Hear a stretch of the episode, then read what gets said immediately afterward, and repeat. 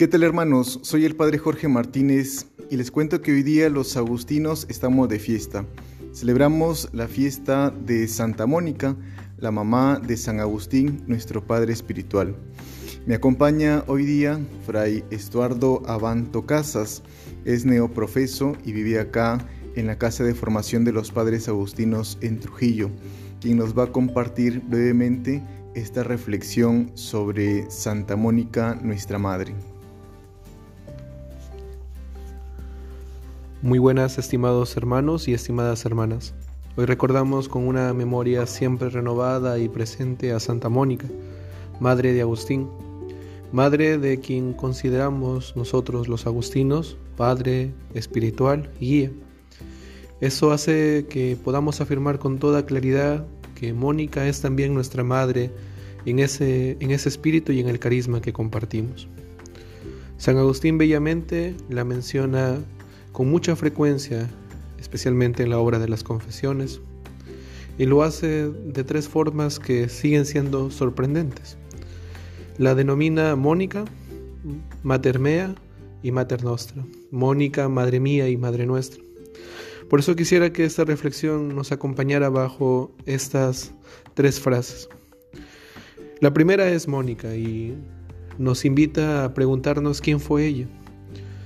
Ella nació en la África, en el norte de África, en Tagaste, su patria pequeña, aproximadamente en el año 331. Pertenecía a una familia tradicional católica. Y decimos que pertenecía a una familia tradicional católica porque en, aquella época su patria estaba constantemente eh, sitiada o vivía en un contexto de división entre cristianos, principalmente con el grupo de los donatistas.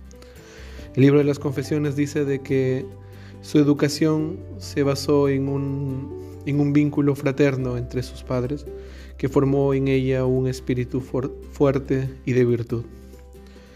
San Agustín eh, sigue ahondando en estos primeros años diciendo de que eso generó en su madre una pureza y una templanza, una mirada limpia que con el tiempo ayudaría en ver en Agustín este hijo extraviado para motivarlo en su conversión.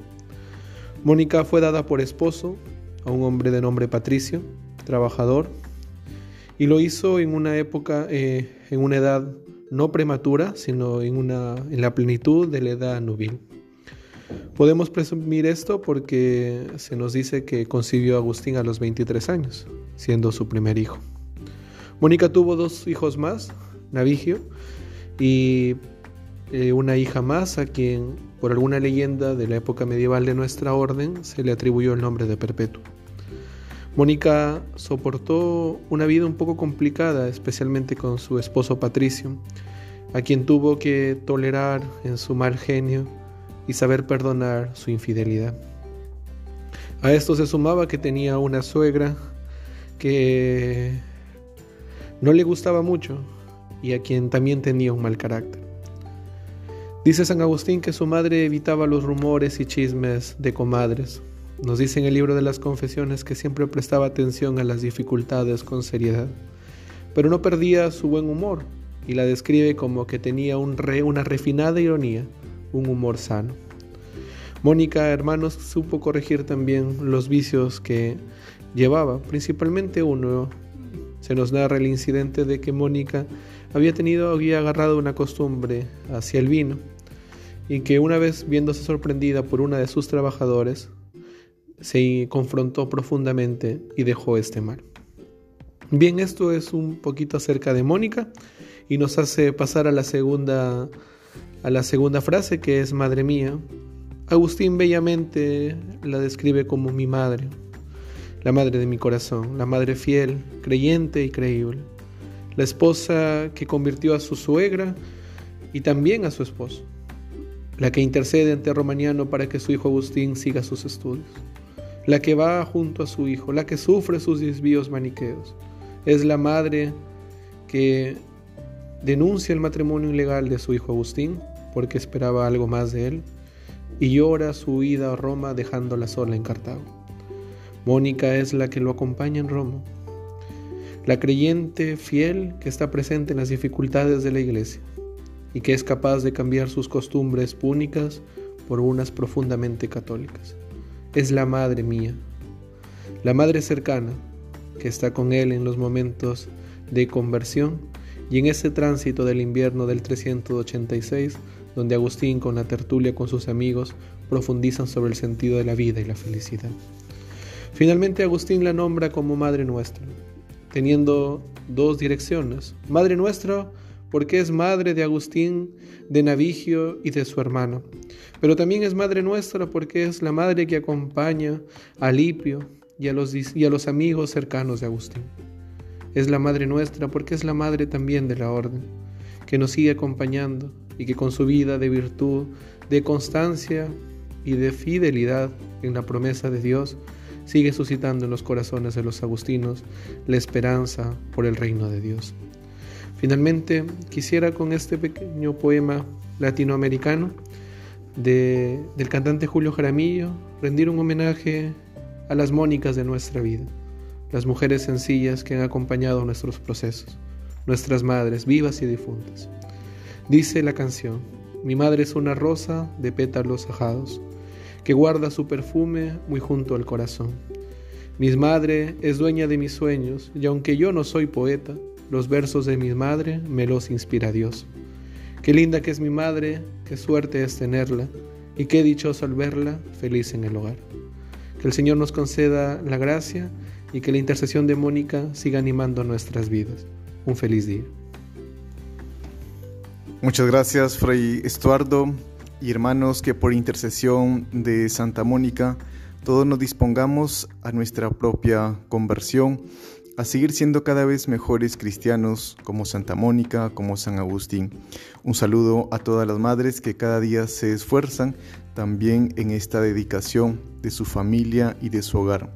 Que tengamos un bonito fin de semana. Tole leye.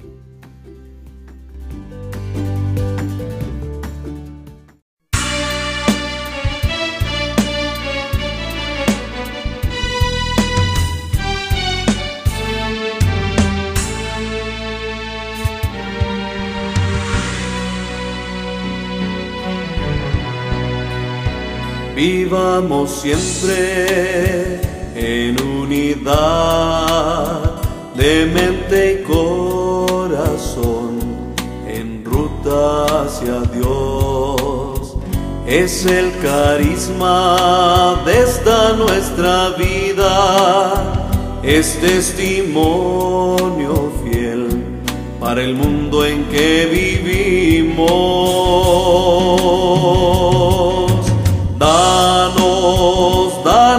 Señor, la coherencia para poder vivir siempre este don que a diario nos ofreces llamándonos a ti.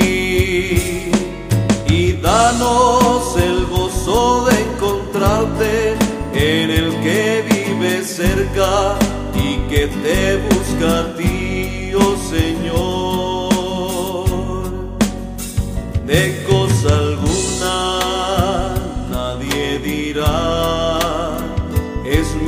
es tuya, pues. Esto no es amor, cual otro tiempo todo sea común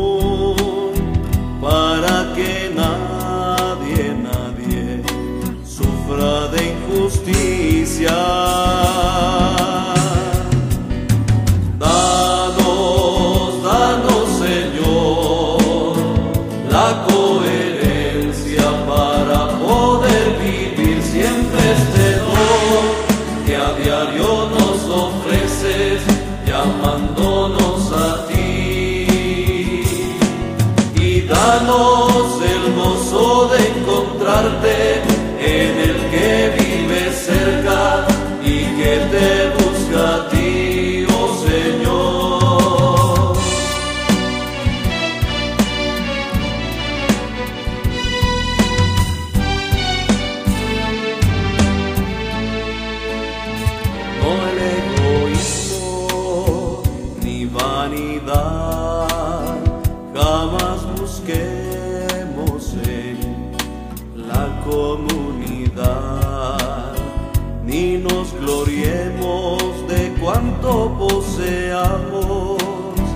nuestra alegría sea vivir en la pobreza.